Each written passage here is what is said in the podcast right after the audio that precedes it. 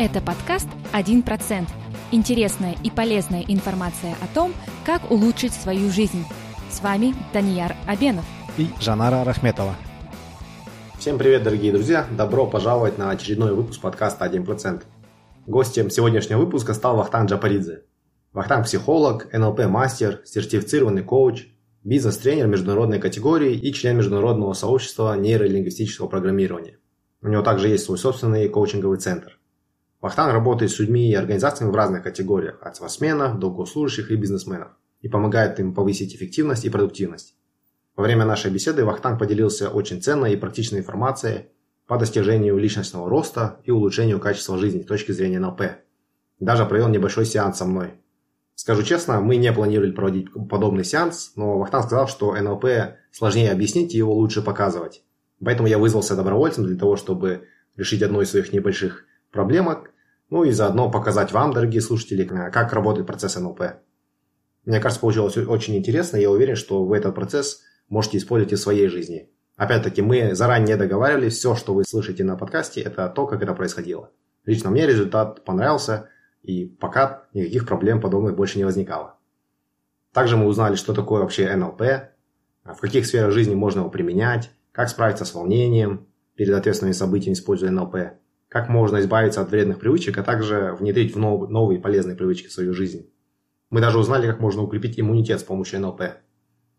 Кроме того, мы поговорили о том, как можно защититься от психологических манипуляций с НЛП, а также э, мы узнали о том, к чему обратиться, если мы хотим узнать больше об НЛП, каким ресурсам лучше всего обратиться. Я думаю, получилось очень интересно, очень полезно. Это один из моих любимых выпусков нашего подкаста. я уверен, что как минимум на 1% ваша жизнь улучшится после того, как вы услышите этот подкаст. Итак, начнем. Здравствуйте, Вахтанг. Спасибо большое, что согласились побеседовать с нами сегодня. Добрый день, Вахтанг. Здравствуйте. Скажите, пожалуйста, когда вас спрашивают, чем вы занимаетесь, что вы обычно отвечаете? Смотря кто спрашивает. Потому что у меня несколько направлений деятельности. Первое направление деятельности я работаю как э, коуч с топ-менеджерами бизнесе, помогаю им совершенствовать свою персональную эффективность. А, второе направление – это работа с управленцами в госсекторе с той же целью, с целью повышения их продуктивности и персональной эффективности. Третье направление – это спорт, работа в спорте со спортсменами, чтобы помочь им выйти на а, пиковые показатели – еще одно направление – это разработка и внедрение образовательных технологий. Как сделать так, чтобы взрослые люди учились быстрее, потому что наш мозг анатомически не приспособлен к медленному обучению. Мы учимся либо быстро, либо никак. Вот, если нам кажется, что обучение шло медленно, значит, из всего процесса, который мы называли обучением, обучение длилось там по чайной ложке. Все остальное было театрализацией процедур. Вы не могли бы рассказать немного, как вы вообще пришли вот в эту сферу деятельности? А для начала, чтобы помочь себе, потому что я был страшным невротиком, то есть абсолютно неадаптированным к жизни, в результате, так скажем, а, социального неблагополучия у меня на родине. Тогда были годы темные, страшные. Вот. А как бы там ни было, я а, пошел учиться на психолога. Но потом я понял, что мне хочется уметь помогать э, меняться другим людям, ну и себе, быстрее. Меня перестало интересовать двигаться от плохого к хорошему, теперь мне интересно двигаться от хорошего, от хорошего к лучшему. То есть интересно больше развития, чем, скажем, какие-то терапевтические вещи. И как, как вы именно пришли к этому какой у вас был путь именно обучения, или вы э, обучались вы где-то специально этому всему, или пришли к этому? Мне захотелось увидеть, что такое нейролингвистическое программирование в оригинале, поэтому я предпочел учиться у того, кто его придумал. Собственно, вот. Я нашел, где в мире проводятся обучающие программы, в нескольких местах выяснилось. А, ну, мне почему-то нравится подход Ричарда Бендлера больше всего, потому что он менее всего затеоретизированный, и этот человек в меньшей степени стремится строить секту имени себя. И как давно вы уже практикуете НЛП? С 97 года, 20 лет. Для тех, кто не знаком с понятием НЛП, как вы можете объяснить это вот, в сжатой форме? Скажем так, можно ли в двух-трех словах объяснить, что это такое вообще? Можно. А, это не наука, это подход, определенный подход. Что значит подход? Да? Мы начинаем притворяться, как будто некоторые идеи являются истиной. Мы не знаем, мы не можем проверить, эти идеи являются истиной или не являются истиной. Да? Но когда мы начинаем действовать так, как будто эти идеи, эти предпосылки являются истиной, то в некоторых случаях нам удается достигать такого результата, который не получается ни у кого другого. Поэтому NLP – это некий подход, который порождает ряд технологий. Это установка на любопытство, это установка на исследование, установка на понимание, как, как что-то устроено изнутри. Например, да? предположим, вы хотите выйти на какой-то новый уровень жизни, создать более высокое качество в своей жизни. Ну, большинство людей, с которыми я знаком, они задаются вопросом, а что мне мешает это делать? Да? Очень мало людей задается совсем другим вопросом. Так, а как у меня получилось создать то благополучие, которое уже есть сейчас? То есть, если проанализировать механику собственного успеха, например, что меня вдохновляло, создавать те результаты, которые есть сейчас. Да? А как я ставил задачу? То есть как я для себя сформулировал цель? На что я обращал внимание, чтобы понять, что я прогрессирую, что я двигаюсь вперед, то есть в нужном мне направлении. А как я действовал, то есть какой был алгоритм моих действий, какие-то действия я делал, может быть, последовательно, какие-то параллельно. И что я делал в том случае, если мои действия не срабатывали, я как-то встревал, попадал в тупик. Как я находил выход, как я возвращался снова на беговую дорожку, так скажем, к цели. Если проанализировать свой успех, задав вот эти простые 5-6 вопросов, которые я сейчас перечислил, да, станет понятно, а, ваша собственная индивидуальная стратегия созидательности, я бы так сказал. Да? Каким-то образом вы создаете, чего-то не было и вдруг появилось. Посередине было созидание. Вот. Э, и вот это главная и центральная тема НЛП. Потому что НЛП началось с чего? Началось с моделирования гениев. А просто начали исследовать людей, которые что-то делают очень хорошо. Задались вопросом, а как у них это получается? А потом задались другим вопросом, а можно ли других людей научить делать это точно так же? Ну или хотя бы близко. Результат выяснилось, что можно.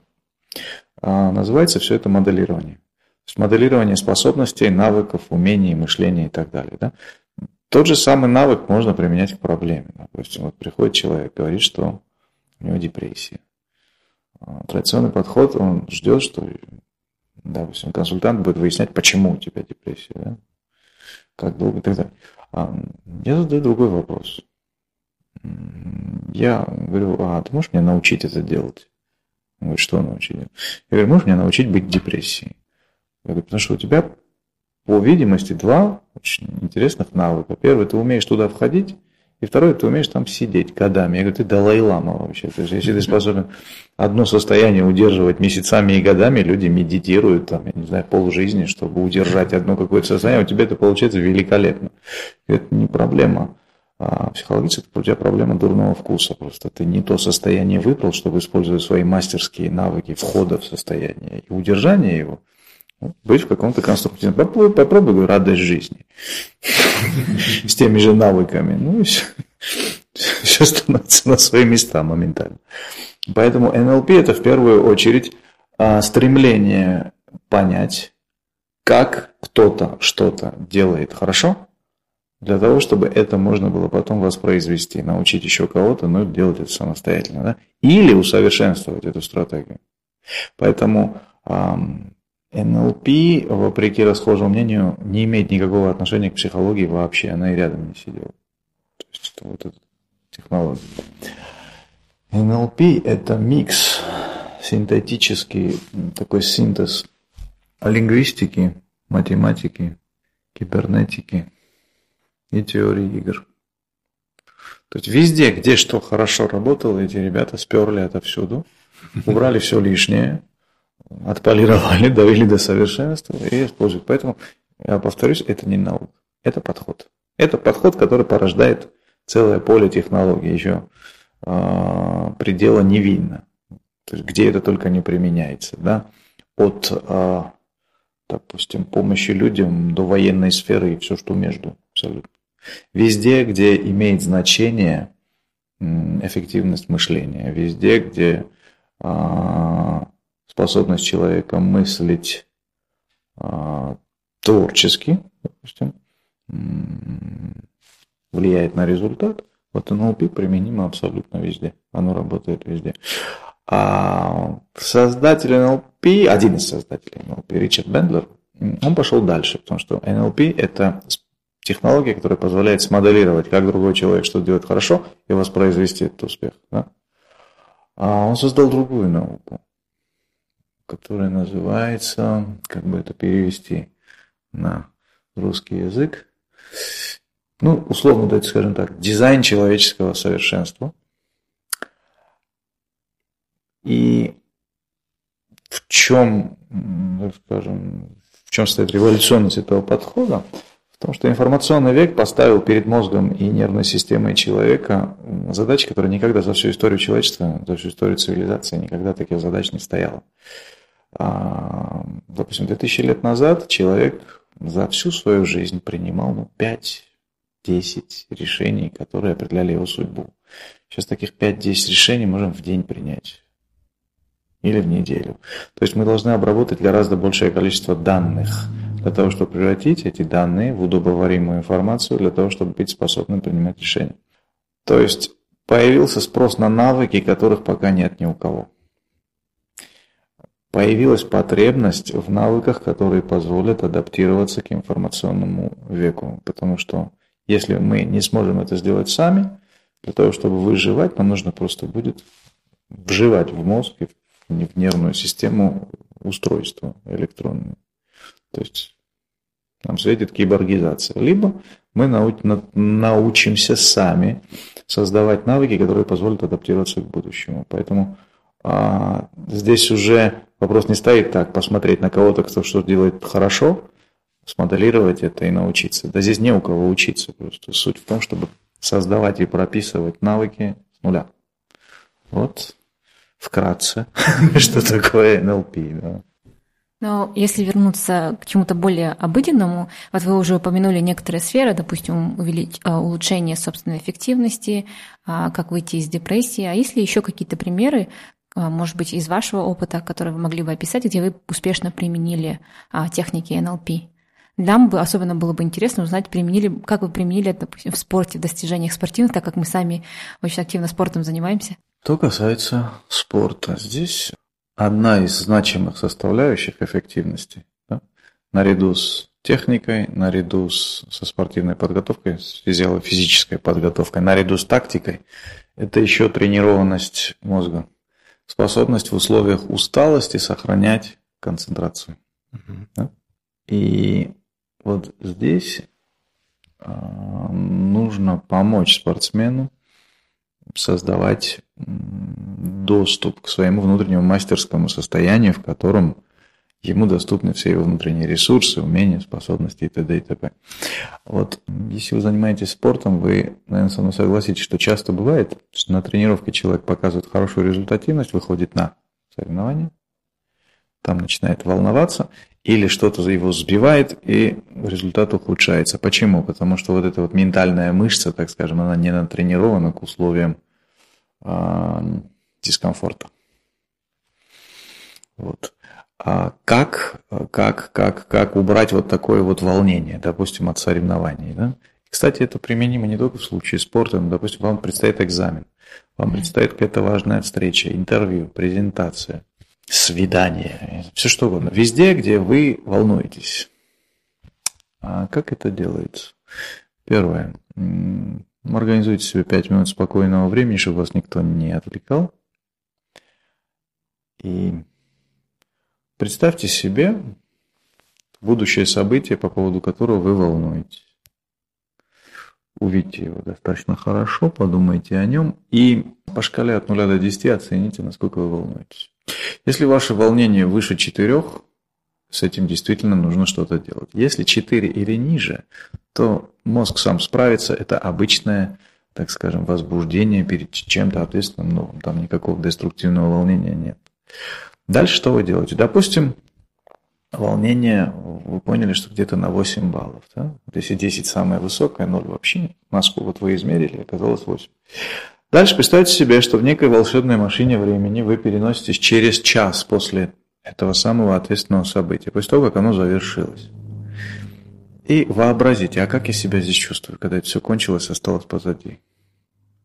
А затем представьте себе, что вы как бы вот так вот поворачиваетесь назад, оглядываетесь и вспоминаете – а как это все происходило? Как происходили эти соревнования, игра, экзамен, вот это вот ответственное событие, как это было? Кстати, с этой точки зрения массу полезной информации можно почерпнуть. Как бы вы из будущего, постфактум, смотрите, как вы это все сделали. Да? И здесь вы понимаете, что либо вы полностью готовы и зря волнуетесь, либо вы понимаете, что еще нужно для того, чтобы лучше подготовиться, сделать какие-то действия. Затем, снова представляете, как вот этой волшебной машине времени, возвращаетесь сюда, настоящее, и еще раз посмотрите вперед на то событие, которое вас волновало. И еще раз замерьте от 0 до 10. Как правило, тревожность сильно падает. Если нужно, сделайте переход в будущее и в настоящее, туда-сюда несколько раз. Вот, например, это помогает сбить любое практически волнение, которое может вам каким-либо образом помешать.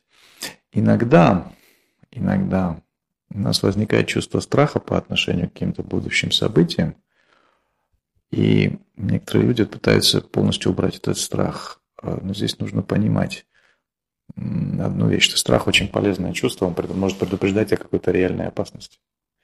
И вот здесь просто применять какие-либо техники, технологии для того, чтобы просто убрать страх, это глупо. Потому что ваш мозг вас о чем-то хочет предупредить. Вместо того, чтобы обратить внимание на это предупреждение, вы берете и игнорируете сигнал об опасности, да, то есть повышая риски в разы.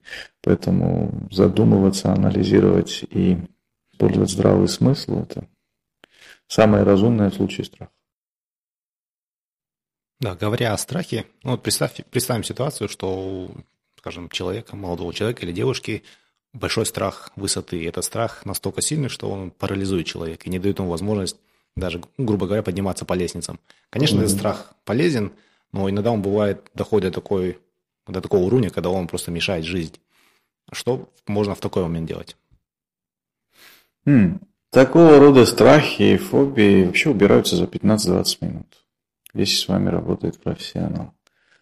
У человека два страха от рождения. Это страх громких звуков и страх высоты, страх падения, точнее. Все остальные страхи наученные. Где-то когда-то человек научился бояться. Суть в том, чтобы переучить себя, скажем, объяснить заново своему подсознанию, что то, что на самом деле не опасно, но оно стало считать опасным, что это на самом деле никакой опасности не представляет.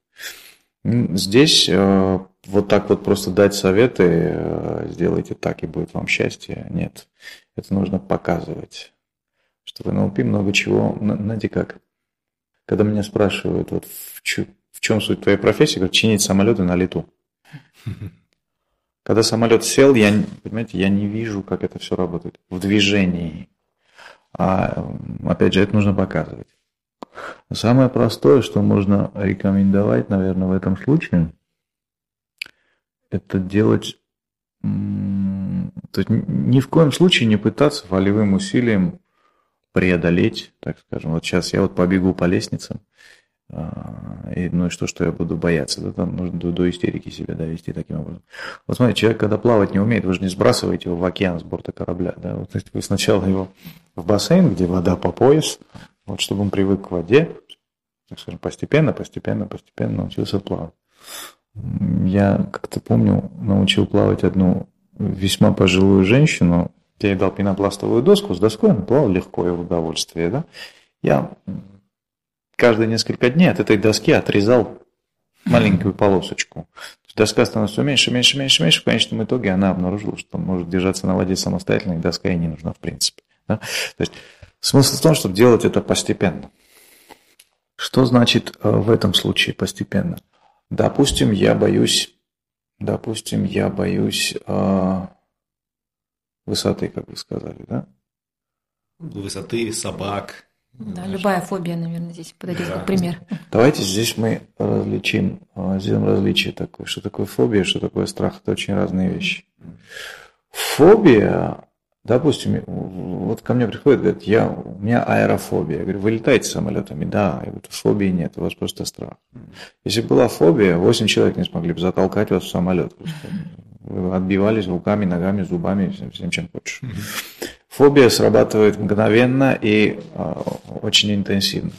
Фобия – это результат того, что человек очень быстро научился с одного раза чего-то бояться. Скажем, э, в детстве кого-то в бассейне просто взяли, дети играют друг с другом, да, так, окунули под воду и подержали несколько секунд. Человек думал, что его топят, перепугался очень сильно. И вот отсюда образовалась водобоязнь. То есть с одного раза человек смог научиться это делать. То есть э, суть в том, чтобы увидеть себя в этой ситуации со стороны. Вот есть два вида мыслей. Допустим, вот если вы вспомните какое-нибудь приятное воспоминание, допустим, да, и вот закройте глаза и вот обратите внимание, а как. То есть вы представляете себе, как будто вы опять там, как в 3D-фильме, или вы видите себя со стороны, скажем, в профиль, в фас, со спины, сверху, снизу, не важно, да?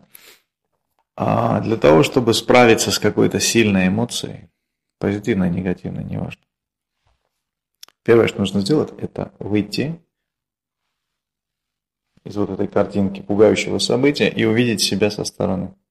Затем уменьшить эту картинку в размере.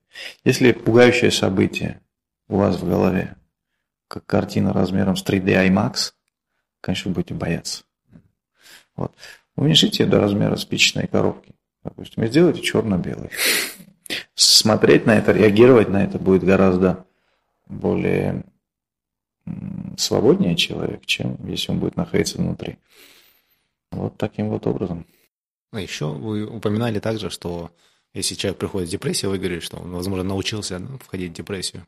Но, конечно, звучит легко, выйдете из депрессии и начните применять этот же нет, способ. Нет, к... не выйдите, сначала научите меня. Сначала научите меня. То есть человек должен попытаться объяснить, что он, почему он в этом состоянии? Или как, как здесь на практике, возможно, можно применить прием НЛП, чтобы человеку помочь, у вас есть, его? У вас есть конкретная проблема какая-нибудь? Э, нет, в принципе, нет. Но я думаю, вдруг на случай... Исходя, я могу показать прямо сейчас, как это делается. Давайте. А. Только мне нужна реальная проблема, не вымышленная проблема. С вымышленными вещами это не работает. Здесь какая-нибудь реальная проблема, пожалуйста. Можем прямо сейчас. Давайте попробуем, да. Бывают случаи, когда если что-то идет не по тому плану, который я хотел, я начинаю раздражаться. То есть mm-hmm. Жанара, да, моя супруга, она знает это. Если, например, мы планируем выйти в определенное время, mm-hmm. задерживаемся почему-то, mm-hmm. идет не так, как я хотел, mm-hmm. я начинаю раздражаться. Это раздражение, оно как бы выливается наружу, и я начинаю рычать на людей, mm-hmm. как-то себя вести не, не так э, приятно mm-hmm. для, для общества. То есть это вот реальный случай. Хорошо. То есть вы мне описали вот ситуацию, угу. в которой вы раздражаетесь. Угу. Ну, это факт, да? А в чем проблема? Ну и что, что вы раздражаетесь? Чем это вам мешает? вам мешает как-нибудь жить? Да, потому что это, это приводит к тому, что как бы, я свое раздражение выливаю на людей и порчу настроение вокруг. Окей, хорошо. Как вы понимаете, что пора начать раздражаться? Вот нету раздражения, нет, и вдруг вы раздражаетесь, да? Вот как вы понимаете, что вот пора вот сейчас надо начинать? Даже сложно сказать. Я чувствую, что у меня вот начинает оно как бы из груди так накатывать угу. волнами, и появляется раздражение. Хорошо. Обратите внимание, что происходит до того, как из груди начнет волнами подниматься раздражение. Накатывать. Вот прямо до этого что происходит? У меня начинается мыслительный процесс, я начинаю думать, мы опаздываем, почему мы опаздываем, кто-то виноват. Можно я кое-что угадаю? Угу. Вы говорите мыслительный процесс, вы себе это все говорите. Да? Вы, это, это диалог с самим собой. Мы опаздываем. Наверное, да, такое. А на секундочку закройте, пожалуйста, глаза. И вот обратите внимание, вот этот внутренний голос, которым вы с собой так говорите, как он звучит? Ну, он так раздраженно звучит. Он раздражен. А теперь обратите внимание, он говорит быстро или медленно? Чуть выше среднего, я бы сказал. Не, не слишком быстро, но быстрее, А, чем обычно. Чуть быстрее, чем обычно. Громко или тихо? Таким больше рычанием. Рычанием. Окей, хорошо. А, а с какой стороны? Вот он внутри головы, в грудной клетке, откуда-то спереди, сзади, сбоку, сверху, снизу. Вот, э, или это вот как знаете, такой а, surround звук со всех сторон вас окружающий. Вот из какого места он доносится? Э, Внутри головы, Мгм. э, чуть ниже уровня носа, Мгм. с задней стороны черепа. Мгм. Мгм. Мгм. Мгм. Окей, хорошо. Итак, до того, как возникнет раздражение, вы начи- начинаете себе говорить, что вот мы опаздываем. И это чья-то вина, я начинаю искать это виноватого сразу. Окей. А что происходит до того, как вы начинаете так с собой говорить? Как вы понимаете, что вот сейчас пора начать с собой так говорить? В принципе, срабатывает по факту. То есть я договорил себе, мы должны выйти, скажем, без 15, уже без 15 мы еще не вышли, и вот начинается этот, мы опаздываем, кто-то виноват, и начинается этот внутренний диалог. То есть у вас есть некий план, да? Да. Э, Как, как должны развиваться В события? моей голове идеальный Да. план, который не всегда я даже говорю. Окей. А вот этот идеальный план, а, в каком виде он у вас в голове? У меня такой план, что мы во, во столько должны выйти, во столько мы придем к указанному месту. Можно я еще кое-что угадаю? Там раскадровка, как в комиксах. Практически, да, каждый образы, да? поминутно, да. Вот. Практически. Первое действие, второе действие, третье действие, четвертое действие. Наш слушатели не увидят, но тем не менее, рукой, пожалуйста, покажите мне, где в пространстве вот эта раскадровка ваша находится. Перед вами, левее, правее, наверху, внизу. Такое ощущение, что слева вверху. То есть эти мысли-образы имеют место. Да. Локальность. Хорошо. Итак, у вас есть вот такая вот та- такой план, такое понимание, видение в виде внутренних картинок, что после чего должно происходить. Мгм. Да? Вот это план, и тут вы вдруг начинаете себе говорить, что вот кто-то виноват, мы опять опаздываем и так далее. А что между этими двумя вещами происходит? Между тем, что у вас в голове сформировался план, и когда вы начинаете на себя рычать внутри. Да? С чего вдруг вы начинаете на себя рычать? Когда план не, не соответствует действительности. Хорошо. Скажите, пожалуйста, как вы понимаете, что план не соответствует действительности? Ну или действительность не соответствует плану? В данном конкретном случае, как бы я смотрю, если на часы, мы должны были по моему плану в это время выйти, а, по- а в реальности мы еще не вышли. Окей. То есть, сейчас я попытаюсь сделать то же самое, что и вы. Мгм. Да? Вот, допустим, у меня есть в голове некий план, что после чего должно быть, буквально по минутам. Мгм. Я, значит, смотрю на часы и, и вижу, что мы опаздываем по этому плану. Мгм. И начинаю с собой говорить вот таким голосом, да? Рычащим. Да, мы опаздываем. Да, но если я сейчас начну это сделать, я вас выгоню из офиса. Да, и потом вот это вот появляется чувство раздражения снизу вверх. Хорошо. Давайте кое-что попробуем. Точнее, прежде чем мы кое-что попробуем, знаете, что я хочу вас спросить? А что вам мешает справиться вот с этой проблемой самостоятельно? Что мешает это изменить? Что-нибудь мешает? В принципе, нет. В принципе, нет. Тогда давайте сделаем вот так. Голос, которым вы с собой говорите, вот этот рычащий голос, попробуйте изменить его тональность. Вот представьте, что у вас в голове звукозаписывающая студия. Сделайте звучание этого голоса немножечко тише и спокойнее. Пусть он говорит все то же самое, что вот мы опаздываем. Но пусть это будет тише и спокойнее. И чуть-чуть медленнее. Скажите, есть какая-нибудь музыка, которая вас приводит в спокойное, благостное расположение духа? В принципе, любая классическая, спокойная. Например, что? Название не знаю, но могу наиграть. Хорошо. Тогда, тогда, сделаем, тогда сделаем так. Я хочу, чтобы вы теперь представили себе, а, вспомнили вот в последний раз там, где у вас было раздражение, да? Вот Закройте, пожалуйста, глаза и увидите план вот перед собой, раскадровку, как все должно было пойти. Угу. Теперь вот вы смотрите на часы, вы понимаете, что вы проседаете по плану. А, а теперь я хочу, чтобы сразу, вот глядя на часы, вы начали слушать вот эту классическую музыку все в голове. Угу. И говорить себе, что да, вот мы опаздываем по плану. Угу. Окей. Как ваше состояние? Спокойно. Я хочу сказать, когда я представил эту картину, посмотрел на часы, у меня начало потихоньку появляться это раздражение. Вот когда музыка появилась и голос стал медленней, оно вот какое-то раздражение оно ушло и стало спокойнее. И то, что голос внутренний стал медленнее, это меня очень сильно успокоило. И я сейчас чувствую себя спокойным. Хорошо. Теперь у меня к вам такой вопрос. А, то, что вы раздражались, угу. когда вы не шли по плану, да? а, это раздражение имело какую-то позитивную цель для вас. Скорее да. всего, вы, я тоже попытаюсь угадать, да? Вы человек, обязательно вы любите, чтобы, так скажем, если вы что-то планируете, это происходило четко. Угу. Да? Да комплекс отличника, такой у меня довольно серьезный. Это не комплекс отличника, это я называю способностью держать свое слово, в общем-то. Да, то есть позитивная сторона точно присутствует. Да, то есть у этого раздражения была цель. Только раздражая себя и раздражая других, но вы никак не ускорите процесс. Да. Правильно? Окей. Хорошо.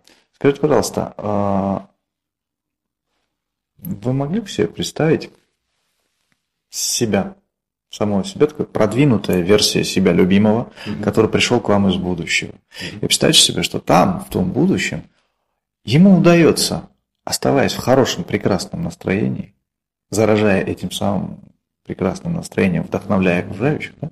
вот в этом классном настроении ему удается быть настолько гибким, что э, у него получается решать вовремя все свои задачи. Вот если бы сюда, вот в эту комнату вошел такой человек, Угу. Если бы вы брали у него интервью и спросили, слушай, а как у тебя это получается? Что бы он вам сказал? Он бы сказал, что такие вещи его не, не раздражают, потому что это никак не влияет на, в принципе, на исход. И вот это внутреннее состояние такое веселое, радостное, оно не уходит из-за таких мелочей, оно продолжает постоянно в голове присутствовать. Угу. А давайте спросим у него, а как ему удается вот это прекрасное внутреннее состояние сохранять. Даже когда что-то, может быть, в каких-то мелочах идет не так. Он бы, наверное, ответил, что если что-то идет не так, то, в принципе, это не важно и ни на что не влияет. Как бы. Из-за того, что это не важно, это пустяки, мелочь, как бы смысла на это раздражаться совершенно нет. Угу. Поэтому... То есть он умеет занижать важность неважных вещей. Совершенно верно. Ага. Угу. Хорошо. Я вас сделать вот что. Представьте себе в самом ближайшем будущем э, ситуацию, реальную ситуацию в ближайшем будущем, где вам нужно следовать плану, где вам нужно успевать в срок, где вы что-то вот организуете. Да? Mm-hmm. И представьте, что продвинутая версия вас, он, да, вот в той ситуации действует. Mm-hmm. Я хочу, чтобы вы как вот трейлер, как небольшой видеоклип о будущем, секунд на 10-15, просмотрели, а как он там себя ведет? Что у него получается? Легче, проще, быстрее, эффективнее, результативнее? Да, вот я сейчас представил, что я опаздываю на соревнования. Я знаю, сколько мне нужно выйти, но что-то меня задержало. Но в этом трейлере вместо того, чтобы раздражаться, я просто начал чуть быстрее одеваться, эффективнее прикинул, где я могу ускорить шаг э, в процессе, э, когда я буду идти на тренировку, чтобы просто это компенсировать. И при этом у меня я улыбаюсь, у меня хорошее настроение, потому что я знаю, что будет замечательное такое соревнование. Прекрасно. А представьте, пожалуйста, еще одну ситуацию тоже в будущем.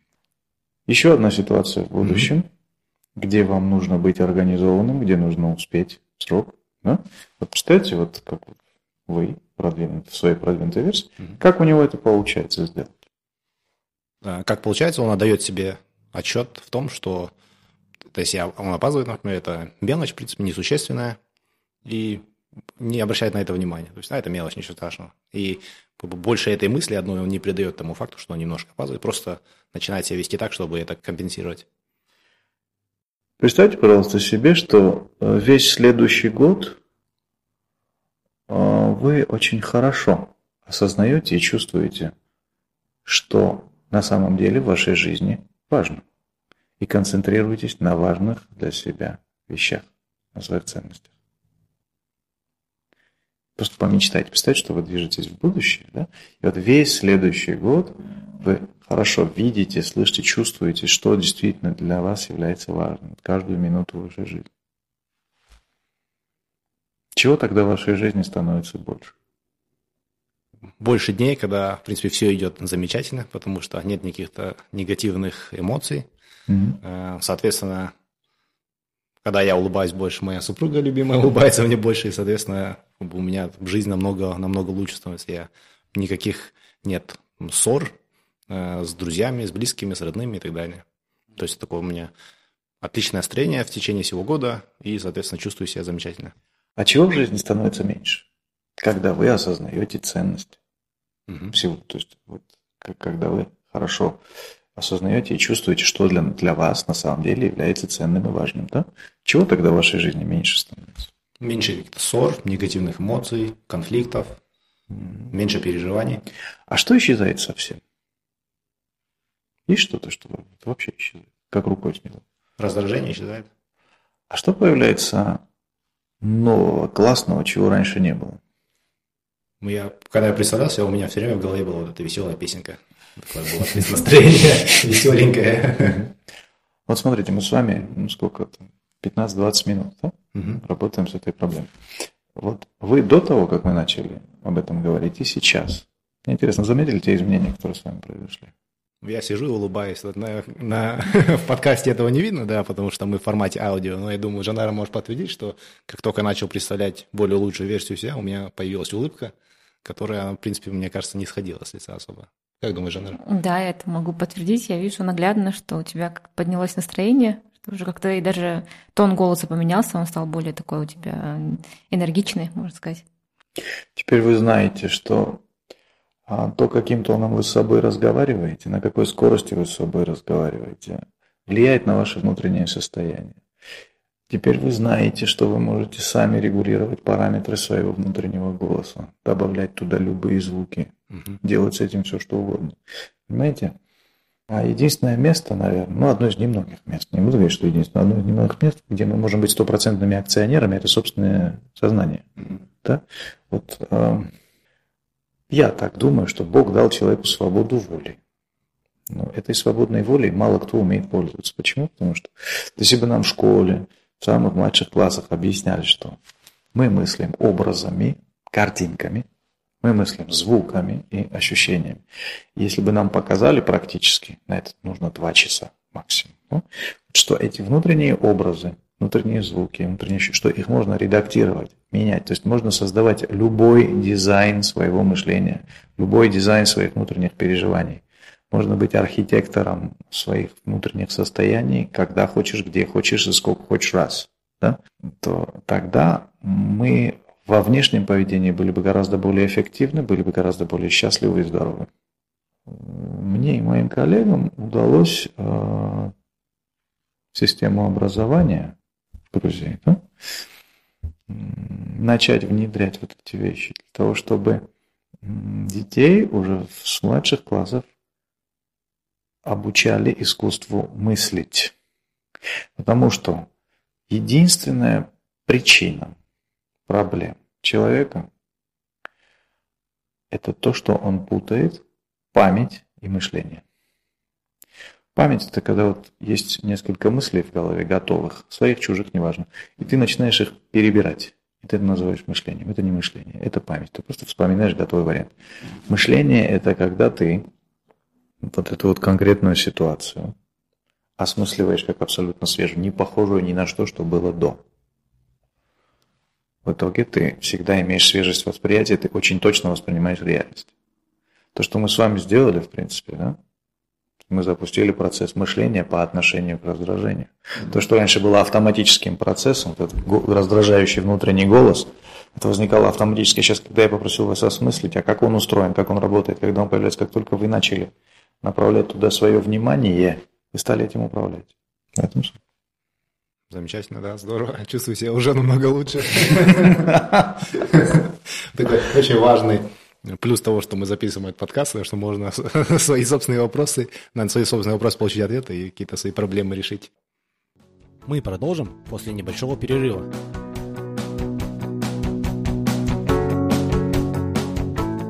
Друзья, мы будем очень признательны, если вы поделитесь нашим подкастом со своими родными, близкими, знакомыми и друзьями – а также покажете им, как подписываться на подкаст и как слушать последние выпуски.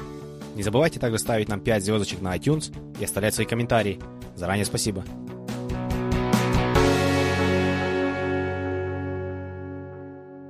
Продолжаем.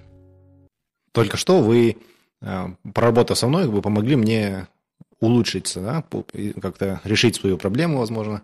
Но я знаю, что очень многие люди опасаются, что такие подобные, возможно, техники могут быть применимы по отношению к ним и с более корыстными целями, скажем так, возможно, в целях манипуляций, в переговорах, в продажах и так далее. А, что вы можете посоветовать для того, чтобы люди могли понять, когда такое происходит по отношению к ним, и как-то защититься от этого? Давайте начнем с того, что в возрасте от 6 до 18 лет примерно подросток так и должен научиться манипулировать. Потому что все общественные взаимоотношения по большей части построены на манипуляциях, деструктивных или конструктивных. Да? Манипулирование – это как плавание. Не обязательно, чтобы вы плавали каждый день, но плавать желательно уметь, потому что если вы свалитесь в воду, чтобы не утонуть. То же самое с манипулированием, то же самое с э, умением вести себя в конфликтных ситуациях. Да? Это важная вещь. Ну, учиться этому нужно. И а, для того, чтобы, для того, чтобы а, иметь какую-то внутреннюю прививку от манипуляции, потому что суть манипуляции состоит в чем, да? То есть не суть, а цель, я бы так сказал. Заставить вас сделать что-то, чего вы делать не планировали и, может быть, не хотели. Или заставить вас не делать чего-то, что вы собирались сделать. Да? Опять же, что идет в разрез вашим интересам. Для того, чтобы всегда принимать так или иначе адекватное решение, важно понимать свои собственные ценности, свои собственные цели в жизни. Даже не столько цели, сколько ценности. Для того, чтобы понять свои ценности, понять, чего вы хотите в жизни, вот у меня целые тома написаны на эту тему, как понять, чего вы хотите в жизни, да? Я предпочитаю делать это проще. Я задаю человеку вопрос, за что ты готов драться? Вот что ты готов отстаивать зубами в своей жизни? Что ты готов вот, за что ты готов постоять. И вот здесь появляется самое важное, как правило. Да? Это может быть семья, это может быть свобода, это может быть что-то еще, благосостояние своей страны, родины и так далее, и так далее, и так далее. То есть у каждого из нас какие-то свои самые важные вещи. Хорошо. Как только мы поняли, что вот это для нас наиболее важно – а дальше задаем вопрос, а как я эти ценности реализую? Допустим, для меня важно благополучие моей семьи. Да? Я понял, что действительно для меня важно. Дальше, а в течение следующего года какие цели мне стоит перед собой поставить, чтобы эта ценность реализовывалась?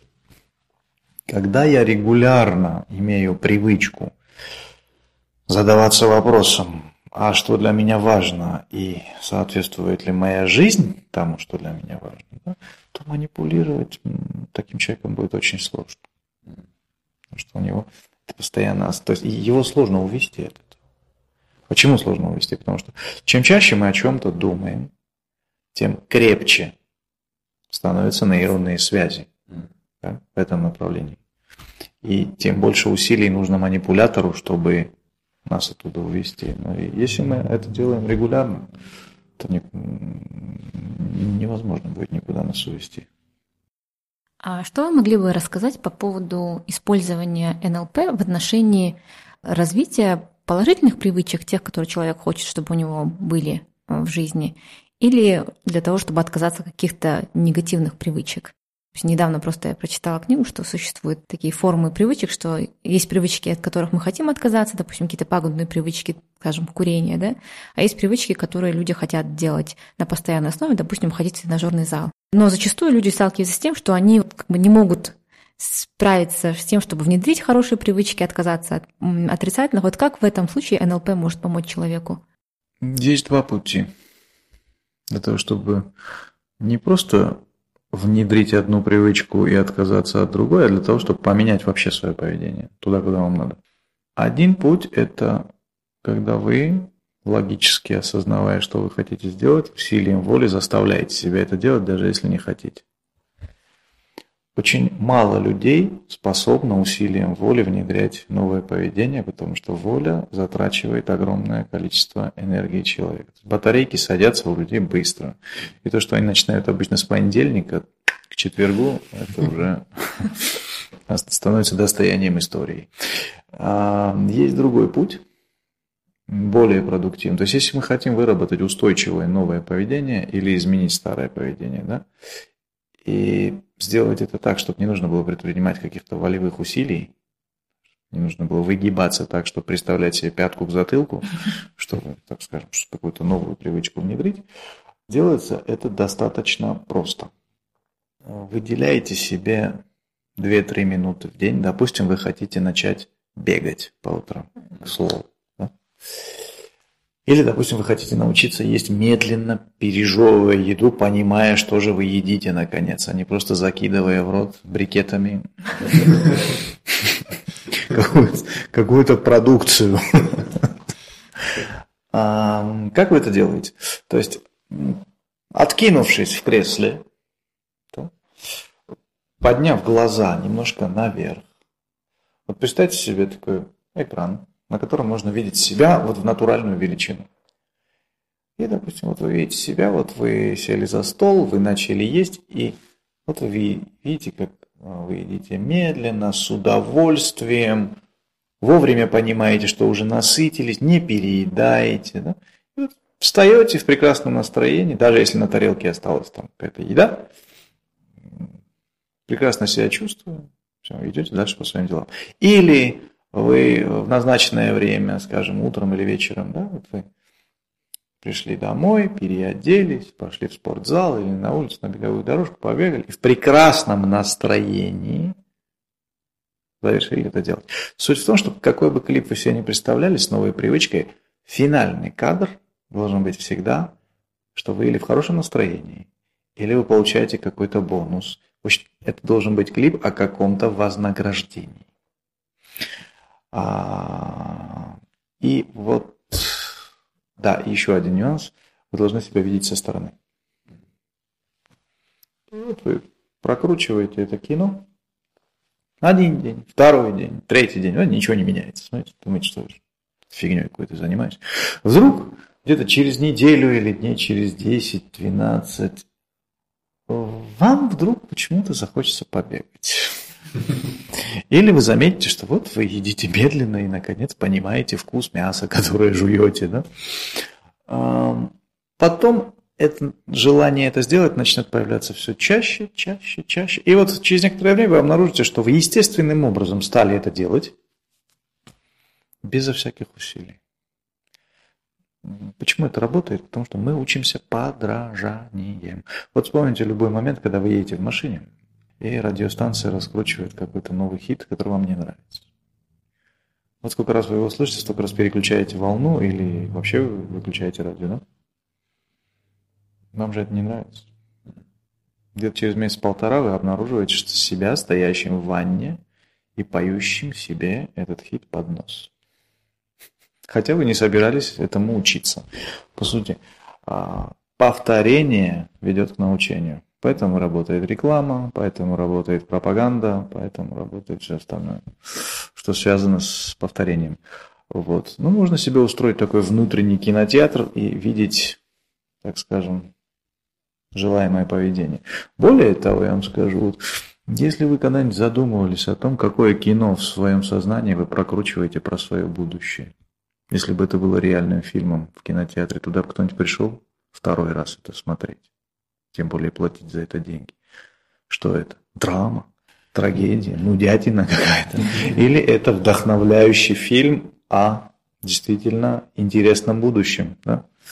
То есть будете э, несколько минут в день уделять тому, чтобы представлять себе такой, знаете, как трейлер к новому фильму, да? Свое будущее, видя себя в нем со стороны, такой цветной широкоформатный фильм. И то есть рассказывать себе про свое будущее визуально. интересную историю, во-первых, вам будет интересно жить. Во-вторых, ваша иммунная система будет знать, что вы жить, вы собираетесь долго и, и собираетесь быть здоровым. Вы будете нормально работать. Да?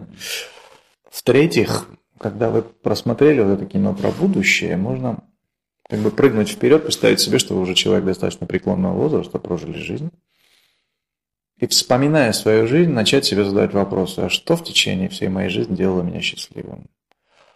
А что вызывало во мне чувство благодарности? Какими тремя своими достижениями я горжусь больше всего?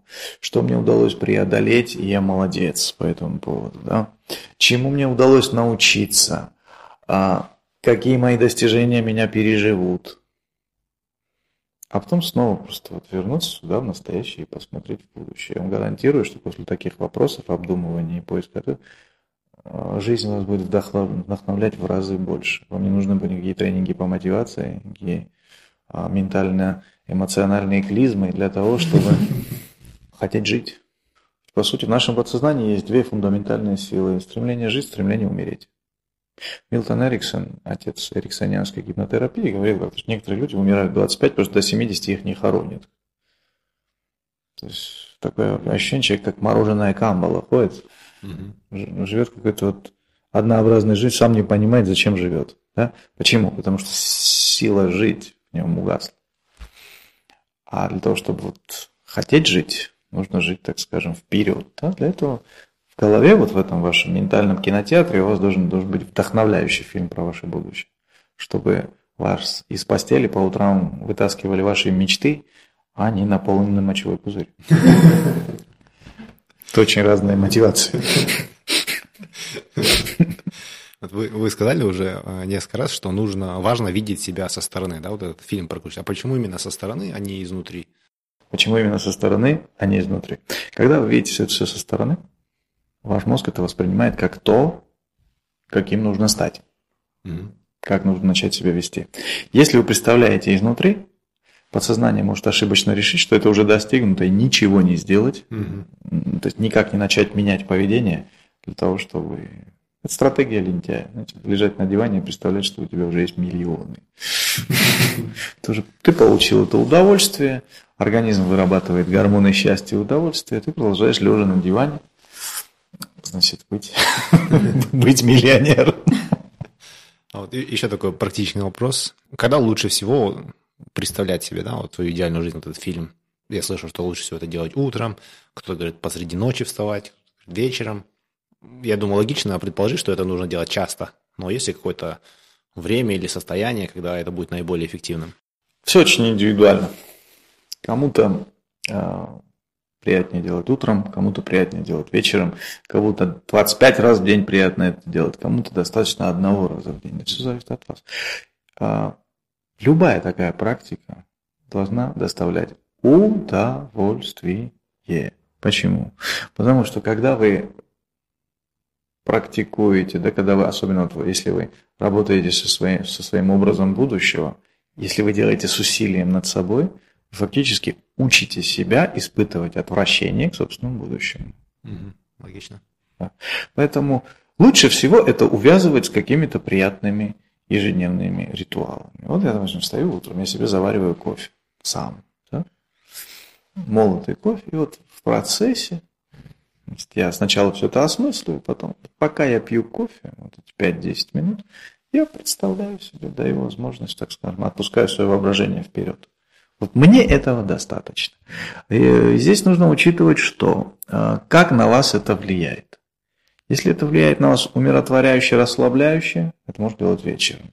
Если после выполнения таких а, упражнений а, у вас появляется огромное количество энергии, и вам хочется это сделать, не надо делать это перед сном, потому что будете до 5 утра стоять в кровати. Индивидуально, то есть здравый смысл никто не отменял, нет никаких правил, мы по-разному очень устроены. Каждый, то есть задача выработать практики, свои ритуалы благополучия самостоятельно. Свой собственный авторский ритуал. Поэтому я все реже в своей работе применяю какие-то специальные техники. Для меня предпочтительнее, чтобы в процессе взаимодействия со мной человек сам из себя создал свой метод. Тогда он будет органичной частью него, И это уже никто не отнимет, никуда не потеряется, и оно не перестанет работать. Когда, когда ты какие-то инструменты даешь извне, насколько бы хороши они, они ни были, это все-таки инородное тело для психики. И она может и вытолкнуть, так скажем, да, и человек снова останется без этого инструментария. Поэтому лучше, если мы сами свои инструменты создаем изнутри. Как мы уже ранее упомянули до нашего интервью, тема НЛП нас в последнее время интересует, особенно Даньяра. И вот для тех людей, кто хочет тоже освоить эти техники для себя, а а что бы вы порекомендовали? Какие первые шаги? С чего начать? А, первые шаги. Первые шаги. Ну, учить НЛП, разбираться в НЛП по книгам, это все равно, что станцевать про войну. Вот примерно так. Потому что это нужно видеть в действии. Это нужно видеть на... НЛП это не то, чем можно заниматься медленно, нудно и годами. Люди ходят, они годами изучают его. Когда я его изучал, вот, хотите базовые курсы, хотите продвинутые курсы, они длились не больше 10 дней. В очень интенсивном, быстром режиме. Да? Вот, поэтому что можно посоветовать? Есть ряд здоровых книг на эту тему. А, если есть терпение во всем этом разбираться, потому что нейролингвистическое программирование это прежде всего про лингвистику, это про язык. Про то, как мы используем язык, это операционная система нашего мышления. А здесь можно порекомендовать несколько книг из лягушек в принце. А, автор Бендлер и Гриндер. Если говорить о начинающих, то для них, наверное, самой полезной книгой будет э, Ричард Бендлер «Руководство по изменению жизни». Потому что НЛП развивается уже лет 40, наверное, да, и когда мы начинаем читать вот эти вот фундаментальные вещи, так уже никто не работает что мобильные телефоны раньше тоже были большими, огромными и выполняли всего одну функцию. Они только звонили и все. Да? Сейчас мобильные телефоны гораздо меньше, и они выполняют неизмеримо больше задач. То же самое произошло с НЛП, то есть оно очень сильно трансформировалось. Поэтому я рекомендую читать авторов Бендлера, Гриндера, Пьюслика, Теда Джеймса. Вот по возможности современные. Вот чем ближе сюда нашему периоду они изданы, эти книги, тем лучше. Ну, а так, желательно пройти обучение где-нибудь в нормальном а, обучающем центре или на программе. Один из главных критериев, когда вы собираетесь учиться, особенно НЛП, посмотрите, как жизнь того, кто вам собирается преподавать НЛП, устроена. Если он еле-еле сводит концы с концами, болен, в общем, наладан дышит, значит, то есть этот человек не умеет это делать. Человек, который умеет а, работать со своим мышлением, я не говорю, что он обязательно там, управляет этим миром, но, по крайней мере, со своими жизненными задачами он должен справляться, он должен быть на своем уровне успешен, здоров, счастлив и так далее. Да? Все должен быть благополучен. Сейчас хотелось бы задать вам серию наших стандартных быстрых вопросов, но ваши ответы не обязательно должны быть быстрыми. Mm-hmm. Кроме тех книг, которые вы уже упомянули, есть какие-то книги, которые вы часто рекомендуете или дарите? Мы имеем в виду художественную литературу или вообще? Любые книги, которые вам настолько нравятся, что вы хотели бы подарить кому-то. Ой, мне много очень чего нравится. Мне нравится, если говорить о профессиональном контексте, Михаил Чехов «Упражнение для актера». Это полезно любому человеку, в принципе, не только актеру. А Уильям Индик «Психология для сценаристов». Если вы хотите понимать, куда будет двигаться поведение вашего партнера, почитайте, очень интересная вещь. И Шекспир. Я обнаружил, что мне очень нравится Шекспир. Кто ваш любимый писатель? Мы любим писать Шекспир. Не знаю, почему. Нравится и все. В оригинале или в переводе? В переводе. Ну, иногда. В оригинале я только Макбета читал. Какой у вас жизненный принцип или любимая цитата? Не спеши, и все сбудется. Какой худший совет, который вы когда-либо слышали в своей сфере деятельности? Жить здесь и сейчас. Худший совет, да? Худший совет, объясню почему. В животном мире продолжительность жизни организма определяется тем, насколько далеко этот организм способен планировать будущее. Горизонт планирования.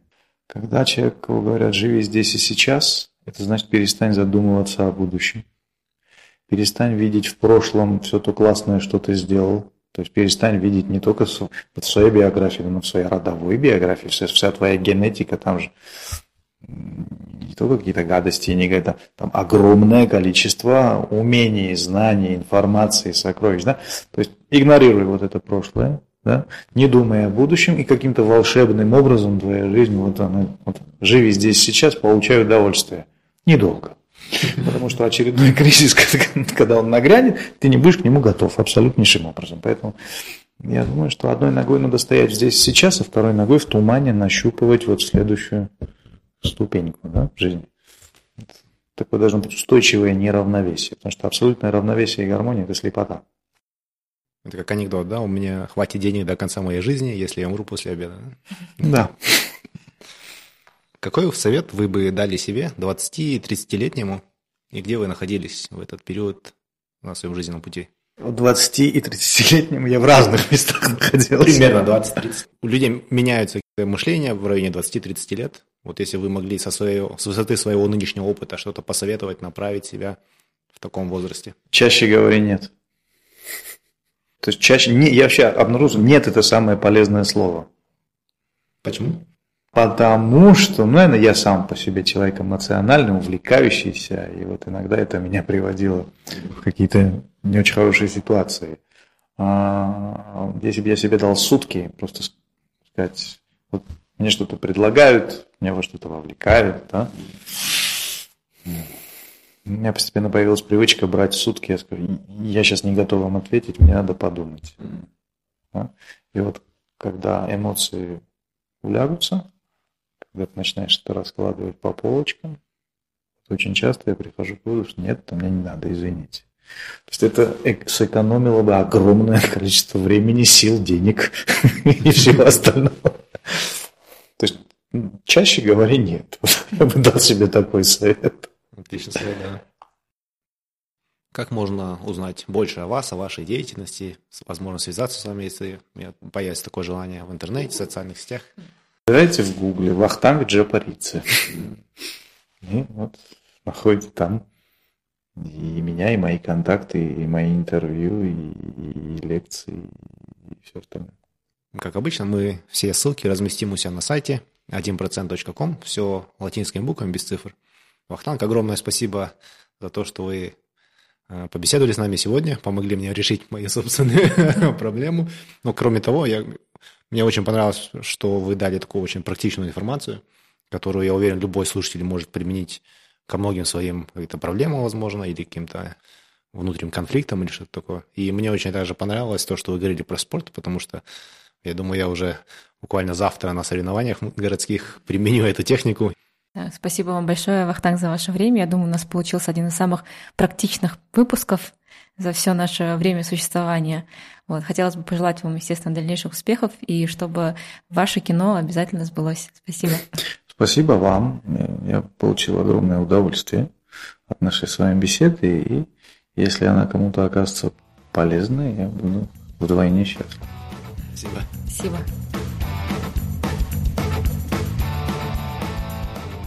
Если вы хотите узнать больше об этом выпуске, то заходите на наш сайт 1%.com. Все латинскими буквами, без цифр. Если вам нравится наш подкаст, то, пожалуйста, поддержите нас. Расскажите о подкасте своим друзьям и научите их пользоваться подкастами. Поставьте нам 5 звездочек на iTunes. Это поможет другим людям найти подкаст и узнать интересную информацию. Впереди у нас заготовлено еще очень и очень много интересных и полезных выпусков. Я уверен, что информация из этих выпусков поможет вам улучшить свою жизнь хотя бы на 1%. Спасибо вам за ваше внимание и за вашу поддержку. Пока!